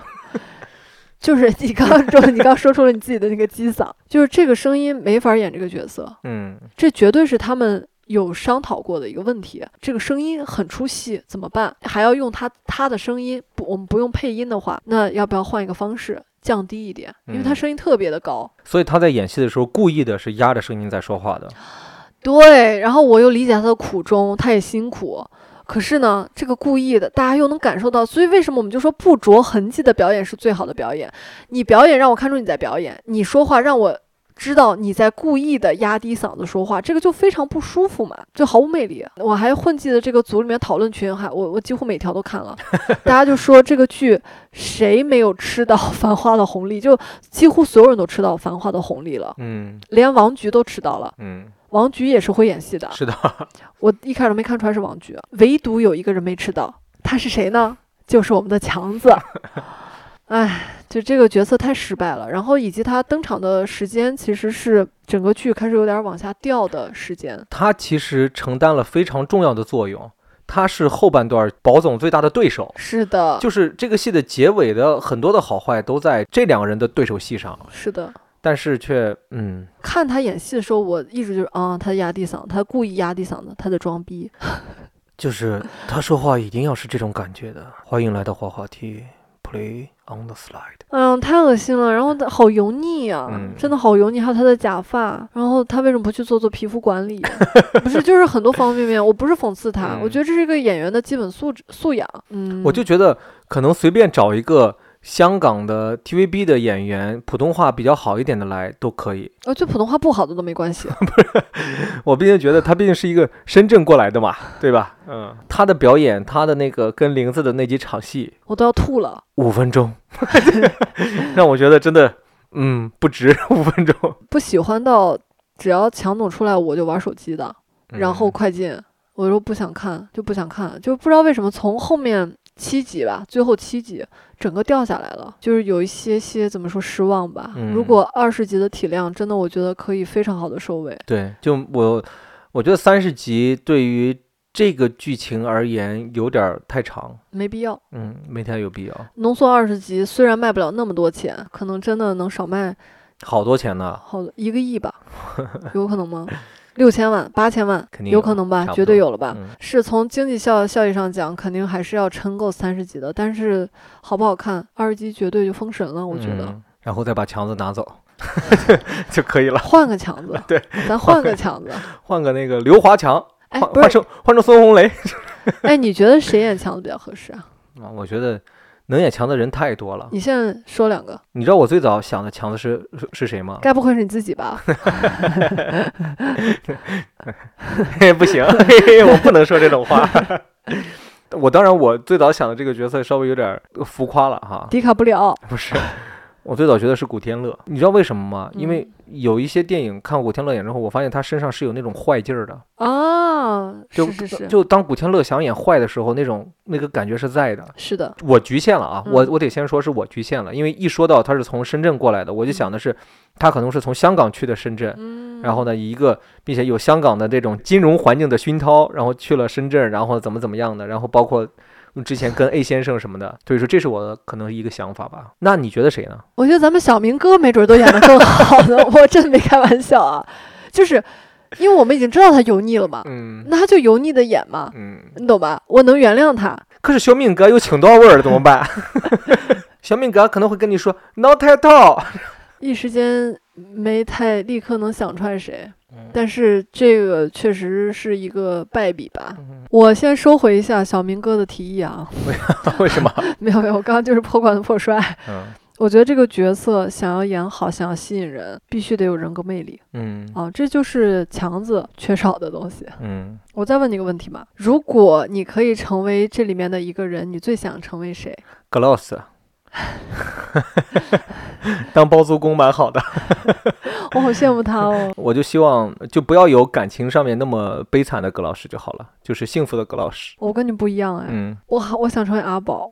为什么？哦，我喜欢成，我想成为宝总，不是阿宝，是宝总。我真的很羡慕他有爷叔，我的人生没有遇到这样的人。啊，因为我在我记得特别清楚，我们在大学刚毕业那几年，经常说的话就是好希望有一个呃，好真大哥能带带。是的，真正有能力的大哥带我嗯们，然后真的能教会我们一些东西。哇哦，你一下就给我点题了， 回到了我本来这一期最想聊的一个事情。大哥，大哥，其实这一期最初最开始我没有那么想聊《繁花》这个事情，嗯因为《繁花》我觉得它就是一个挺好的作品，嗯，它出现在这个时候，嗯，对中国电视剧的影响嗯也是好事儿。对，是，对对，各个方面我觉得都是一件挺好的事情，它理所应当成为一个爆款，有明星，有名导演，拍的又好看。虽然呢，嗯故事后边后半段稍微有一些掉，但是无伤大雅，能看，嗯，对？吧？也有各种各样的缺陷，但是缺陷呢，就是很多电视剧你别你没有办法去去避免的，因嗯为集数太长，很多点你没有办法面面俱到。但是其实后来我想聊《繁花》的最重要的一个原因就是我想聊爷叔这个点。我在看爷叔的这个角色出现的时候，包括一直看到最后，我就一直在想，其实爷叔就像伯乐，我有一个同学就叫伯乐，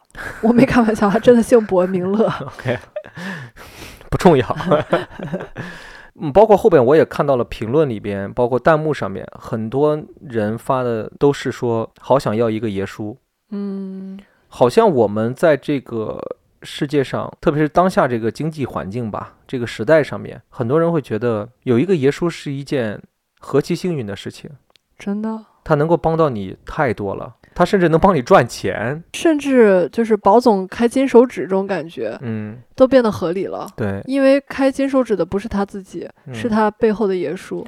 就爷叔的角色怎么说呢？他就像《一代宗师》里的赵本山。帮叶问三两句话就点明了人生是个什么样子，江湖是个什么样子。他又像一些武侠小说里边的扫地僧的存在，嗯，对？吧？在后山教令狐冲那个 独孤九剑的风清扬，嗯，对吧嗯嗯、就像这种角色，他的存在就是让主角变得强大。是的，而我们在我们的生活中，好像都在期盼着有这样的人的存在。其实说真的，我我可以毫不避讳的说，在我开始工作的前几年，我是一个特别怕犯错的人。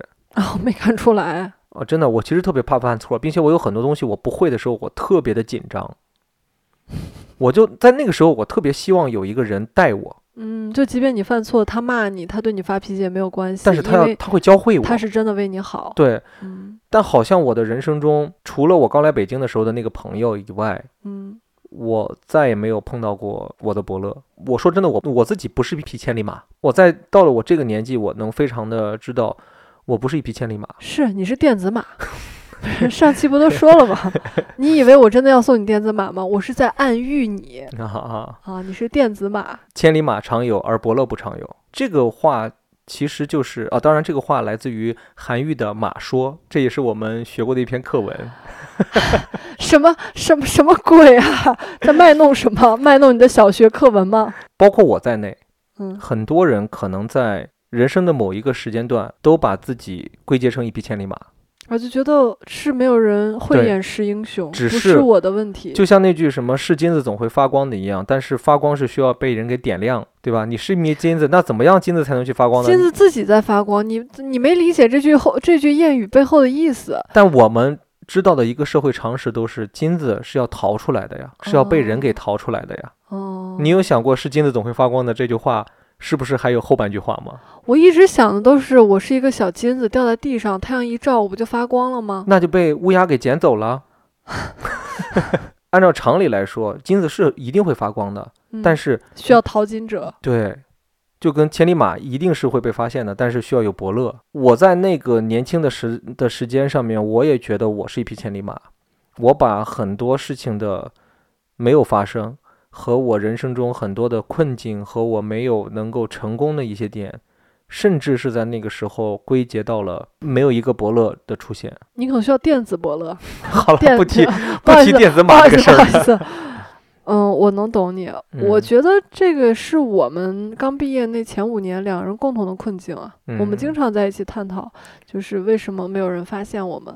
甚至我记得我曾经接一些比较小的项目，在做预算的时候，在做一些计划的时候，做出来的时候我非常没有底气，嗯，你就需要有人告诉你，好想有一个人出现在我身边，然后虽然是骂我一顿，但是把我的这个东西整个过一遍，看一下，告诉我这儿应该怎么弄，那儿应该怎么又弄。好像我觉得很多的人生经验，不光光是你要自己去经历的，而是需要旁边有一个人在你经历的同时给你点拨，是的，才是对的。但是至少我没等到我的伯乐，我也没有碰到过那么一个人的出现。 哦，我的伯乐是我所有的网友，好会说话哦， 你、被大家发现、关注我、喜欢我，嗯、是你们挖我觉得掘了是我嗯的，哎，是的，至少少女食人花是这样的，我有四百一十二点五万个伯乐。微博上面的，对， 嗯，他们很重要，他们非常重要。当然，嗯，就你说到你羡慕宝总，我在想这个剧里边好像人人都有伯乐，人人都有身边上那个能够带他的人。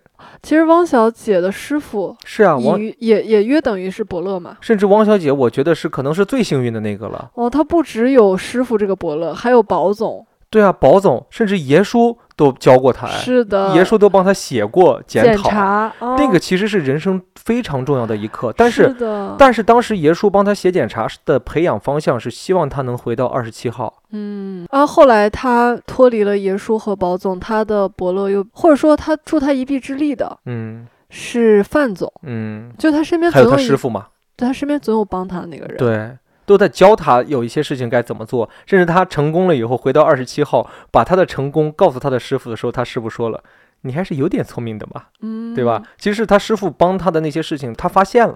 嗯，那你说李李其实也约等于有自己的伯乐，A 李李先的生师傅就是 A 先 A 生嘛？先生对啊，对他所有后来能够做的那一切，不都是 A 先生帮他铺好的路吗？也是教了他一些。嗯，那玲子的伯乐是谁？包总。我觉得宝总可能能算一个，嗯、但是当年玲子在日本的那个老板，哦，其实我觉得算的。他有回忆起来当时老板娘跟他说的一些话，告诉他如何来经营一家酒吧、餐馆和俱乐部，哦该是什么样的，该是什么样的态度。那我觉得是这样的，宝总是他的贵人，嗯但不是他的伯乐。嗯，那个妈妈桑才是他的伯乐，妈妈桑可能也就是没有带他带那么久了，浅薄了一下。对，但是也是浅伯乐了一下。当然，最明显的就是耶稣是阿宝的伯乐，在这一点上，我觉得是无可争议的。一生何求？常判决放弃与拥有，耗尽我这一生，捉不到已跑开。一生何求？迷惘里永远看不透，没料到我所失的，竟已。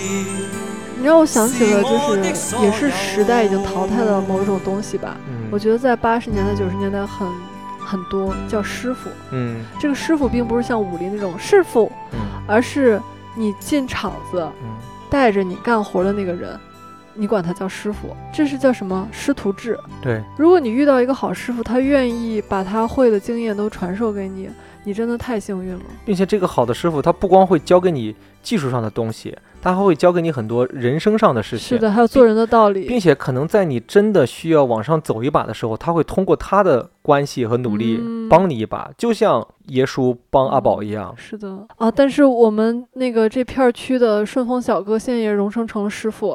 最近送快递的小弟，就是有什么弄不明白，都会跟我们说说，我问一下我师傅。嗯，其实我觉得这个两个字是一个特别有安全感的两个字，嗯，他比爸爸妈妈更有安全感。是因为这就是你在社会上的一个依靠嘛。是的，嗯，我们之前学制片这个行业，如果说按照常规的我们理想中的发展，最后是走到制片人这个行这个岗位上面去嘛。嗯但我们都知道的是，这个岗位是要有人带的，嗯，其实就是一个伯乐，就是你的一个这个师傅。这个师傅他要带你，你要经历很多东西，你要被他骂，被他说，被他夸奖，被他表扬，在你需要的时候，他会推你一把。嗯，当你能有那个能力的时候，这个能力不是你自己觉得你有没有，而是师傅觉得你有没有的时候，嗯他来帮你判断，说，哎，嗯这个项目你去跟吧。嗯那个时候你就才能知道，好像要能出师了，嗯，对吧？但是当你在这个项目中碰见问题的时候，你还是要问你的师傅。嗯，当你经历两三次这样的时候，你才真正的算是出师了。我就记得在日本那段戏，嗯，然后阿宝刚去嘛，然后说当天是妈妈桑手下的一个女孩自己开了新店，独立门户。嗯然后他的意思就是说，那这个女孩开店开在这儿，不是抢妈妈桑的生意吗？然后为什么大家还都去庆祝？玲子说，因为是妈妈桑培养出来的人，妈妈桑当然很骄傲了。嗯，有一点这种感觉，是的，师傅不会觉得你要抢我的饭碗了，只对会觉得我很骄傲。这就是打破了我们传统的那个话叫“教会徒弟，饿死师傅哦，这我觉得应该也也有这种情 况，”，肯啊定有的。坏师傅会觉得我一定要留几手，嗯，坏徒弟也会觉得我能出师了，我就要抢我师傅的饭碗，马三 儿是不是？马三儿， 跟一代宗师又呼应上了，对吧？刚开始还是什么要见真佛，先过我马三儿，后来是师傅您老了，这些东西得由我来了。有意思。伯乐也希望自己遇到一匹好的千里马，别看走嗯了眼。那你在你自己的人生中，你觉得有没有碰到过某一个人，他好像是能够当一个伯乐的身份出现，或者是作为你师傅的身份出现呢？我说实话，我们刚刚聊那种那种期待嗯，没有。如果真的有的话，我现在应该会更成功吗？ 那你还是把自己当千里马了。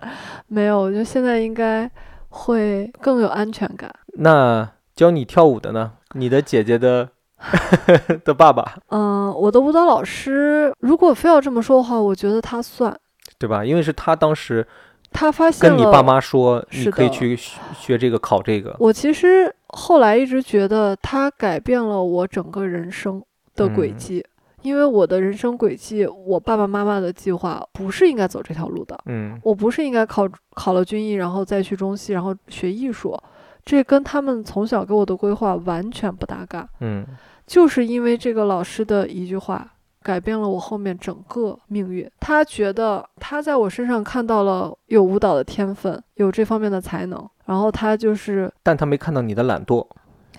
嗯你怎么知道他没看到呢？ 我觉得在他看来，他是惜才的，嗯他很担 心，如果没有把我推上专业学跳舞的道路，我们国家的舞蹈舞台上将会失去一颗舞蹈小天鹅。璀璨的明珠。对，但是， 但是他把我推上了这个国家，也没有多一颗会跳舞的小天鹅。嗯， 就是师傅带进门了，哎，后面的事就看个人了。真的是他强烈的建议。嗯他说希望我妈妈带我去考试。当年他他女儿比我早一年考上，嗯他觉得这是一条还不错的路，然后他又觉得我的很多身体的条件、舞蹈的才能，好像让他看到他的女儿。你干嘛笑啊？那如果他的女儿现在告诉你说，你也可以上姐姐呢，神经病跟啊！她一样，嗯，那你会去吗？我现在想在这儿征集一下大家的答案，就是，哎，如果现不要，在不小要，时不要不会了，不要说这个，不要说这个，为什很么嘚儿，这很嘚儿啊。没有，我就觉得挺好玩的。我觉得太傻了。如果现在有机会，小时能上《乘风破浪的姐姐》，你们觉得她应该去吗我？不会去的，我 为不什会么？去的，我不会去丢人的。 我不，我就让大家，如果觉得她可以去的，请说可以。我甚至会为了不去而去生孩子。结果节目组说这是一个特别好的拍摄素材。我天生不该吃这碗饭。嗯呃，然后他就一直在跟我妈说这个事儿。他嗯如果只是浅提一句的话，我妈不会心动的。嗯，他说了很多次，他甚至要亲自带我去考试。哇哦嗯，当然他建议我考的是上海舞蹈学院。啊！嗯，因为他女儿就考跟了。你姐姐一样，对， 不要说那么亲密 了。他女儿，姐是明星。然后他女儿考的就是上呃上海舞蹈学院嘛。嗯然后我妈就正好这个事儿真的特别巧，就是我妈有个在北京的朋友打电话过过年的时候打电话拜年，随口一嘴问到我。其实那会儿他根本也不知道我是谁，真的关心我这个小屁孩吗？也不关心。然后就说你女儿最近在干嘛？然后他把我老师的这个东西也是随口说了一嘴，说好像过完年要带他去上海考试。他说考什么试啊？这么小，他就说他老师想建议他去学舞蹈，是的，就把嗯舞蹈作为专业。他说什么学校？听了之后，他就推荐说解放军艺术学院军艺。嗯他说去那儿干嘛呀？去军艺吧。嗯军艺不仅能学跳舞，还能穿军装呢嗯，就相当于是一个嗯，加成，你嗯知道嗯吧？哎，我妈一听说，哎，是哈，就是没听说过嘛，一听觉得。这个很好，时间特别赶。就是我妈这个朋友告诉她这件事儿，距离军艺那年的考试报名时间截止日期只差两天，就是说完了，真的就立刻报名了。就报上了啊。嗯嗯，如果说完了没报上，可能这事儿真的就算了。那报上之后，你老师怎么说呢？我老师 两个眼睛都瞪起来了。真的吗？他因为在他们看来，军艺更难考。嗯嗯，就是舞蹈学院，他可能当时觉得是上海舞蹈学院还有点可能，军艺嗯真的能考上吗？后来考上了，就考上之后，那他应该挺开心的也。我在后来的那一整段时间里，可以说是他最得意的一个学生，嗯，我能感受得到。他甚至把我的照片贴在了那个舞蹈教室的门口，哇哦、哦，就我能感受到很骄傲，招生的资源，真的很骄傲。嗯，甚至就是我有了资格和他女儿每年一起拍写 真，就就是他有那么多学生，嗯为什么不是那些人带着跟他女儿，而就是嗯两个妈妈带着孩子？嗯，希望可能希望我们成为朋友吧，嗯但我们每年要去拍一套写真。嗯这么说的话，我我觉得他是我的伯乐，嗯，因为他最起码他发现了你身上可能能跳舞的这个可能性。嗯，嗯，是，，然后以至于这个小小的事件真的改变了我整个人生。嗯，我如果没去，我后面肯定不会学艺术。嗯我如果不学艺术的话，我的工作一定不是现在这份工作，也一定不会跟你结婚，嗯，我们肯定不会认识，就是这么的神奇。感谢金老师。 我们下次回济南的时候，我们去看看他吧。哦，我我我跟你说，我我这段时间真的有想这件事儿，嗯，哦，我很想去探望他，嗯就是我觉得他应该还记得我，嗯，我肯定他记得我，你见到他会哭吗？嗯，哦，有可能哎，我真的有可能会哭， 那你会送给他什么礼物吗？去见他的时候，一匹电子马。神经病，那是我送你的专属礼物，你说到这位老师对你的这种栽培，包括他发掘你身上这个点，我在人生中唯一能够跟你这个相类似的，应该就是我说的我刚来北京的那个朋友，嗯是他一直在鼓励我学影视。我第一年考试失败之后，沉寂了很久。后来他有一次跟我吃饭，嗯，聊起来一句话，他说：“攀登，你在这个年纪是一个能为你自己去做主的年纪，你要自己想清楚，你现在还热爱什么吗？”然后我想了很久很久，我说：“我当下哈，我只说我一个冲动，我说我当下的冲动可能就是喜欢电影，喜欢影视。”他说：“那就趁着这两年还能去冲一冲，再去试一试。”他说：“至少我对你是有信心的。”所以我们的两个的伯乐，让我们相遇在光年之外。然后，并且我一直考到第三年，是每一年在备考期间都是跟他在一起。记得在前两年的时候，他都在不停的给我发一些片单，包括让我去免费的上去上一些课，甚至我在之前的播客也跟大家有聊过嘛，甚至是他觉得我没有必要再花钱去他那儿上课了，他就让我免费去上课，甚至还给我一份工作，让我挣一些钱补贴我在北京的费用。那我想问，如果没有他，你会不会就没有复读三年？我有可能在第一年复读失败之后就去当兵了。但是是真的是他的鼓励，对吗？啊，并且他一直在让我坚定这个信念，就是我好像还是需要留在北京，还是想干这个回事儿的。嗯真的，当年我爸已经给我找好了退路嘛，湖南长沙那个学校，嗯那个什么科技大嗯，部队的，我也差点穿上军装， 就没去，就是因为他的鼓励。包括他跟我爸妈也都认识，虽然正式见面就只见过一次，嗯但他在那一次的见面中，他还是在不停的夸奖我说，我真的很有学影视这方面的天赋吧。或者是嗯觉得我比较适合走这个行业，学艺术这么这么回事儿吧。我觉得他是我的伯乐，但我不配称为一匹千里马，我只是一匹普通的良驹， 小猪良驹 就是小一匹居 就是一匹还可以的马。啊，不需要给你解，因为不需要给我解释，我知道什么是良驹。没能成为千里马，可能他也多多少少有一些些的失望吧。在后来跟他有聊天的时候，就当我从影视行业离开了，没能再去坚持做之前喜欢做的事情，往创作那个方向上去走，他可能多多少少是有一些些失望的。但是他可能到后边也觉得，至少现在我看起来蛮开心的，蛮幸福的。对我而言是一件蛮幸运的事情吧。就我不知道在座的听众老爷，你们的身边有没有过这样的人的出现？就是一个伯乐的存在，一个师傅的存在，一个让你的人生变得有一些不同的人的存在，他在不停的帮助你，不停的怎么样的人的存在。如果你也有这样的故事的话，也欢迎你在评论区里边跟我们来交流。但说完这个呢，我其实有一两句话想说的，就是关于当时看《繁花》的时候，评论里边人人都想要个爷叔这样的说法，我觉得应该是在年轻的时候，尽可能的能够认清楚自己到底是不是一匹千里马。我觉得这件事情还蛮重要的。就是先别找，先别急着找伯乐，先看看自己吧。先看你自己配不配。所以我们没有也说明我们不配呗。是的，我觉得在人生的后半段，哎，为什么最后得出是这个结论？好让人伤心啊！我一会儿怎么睡觉啊？我一晚上都会做梦，梦见根本没有人是我的伯乐，是因为我不是马。我一照镜子发现我就是一头小猪 啊！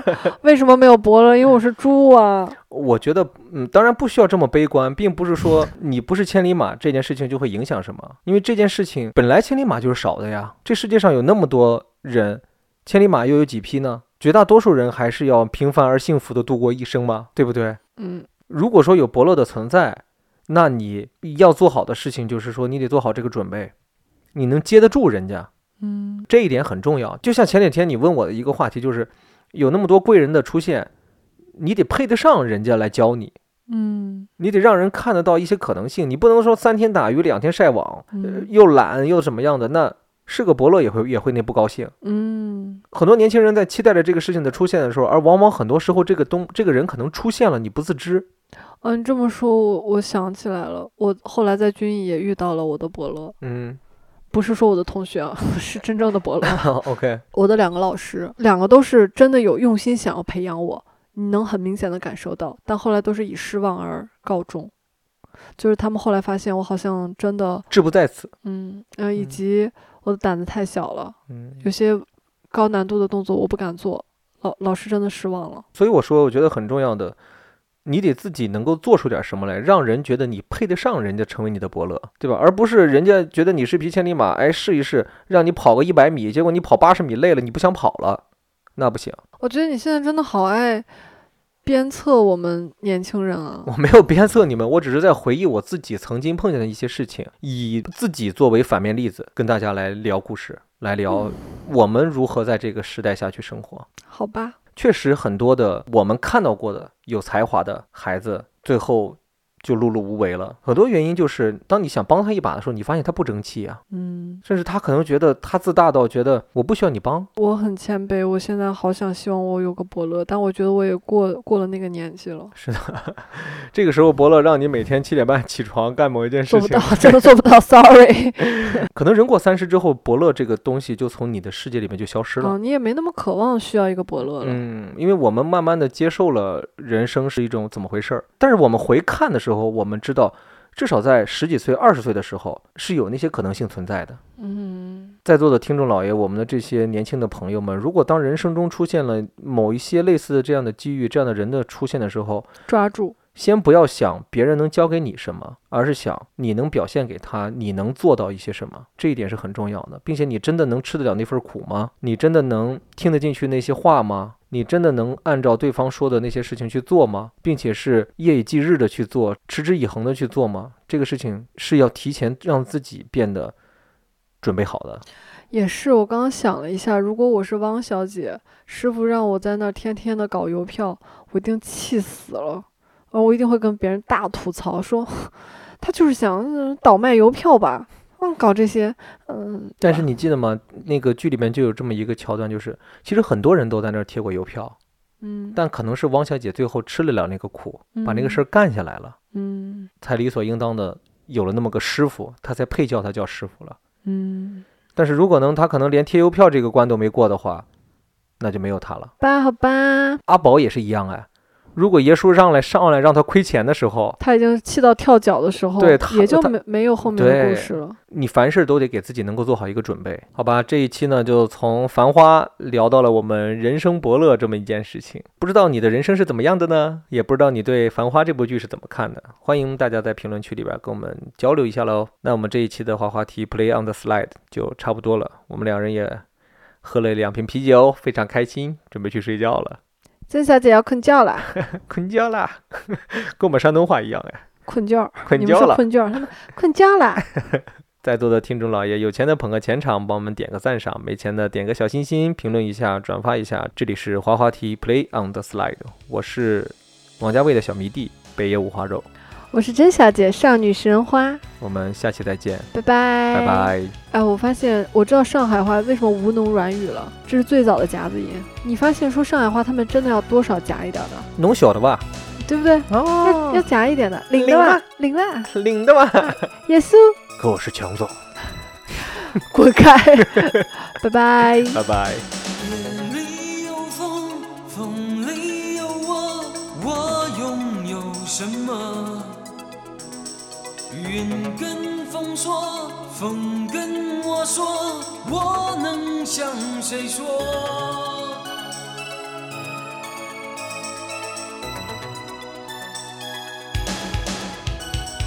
不像从前，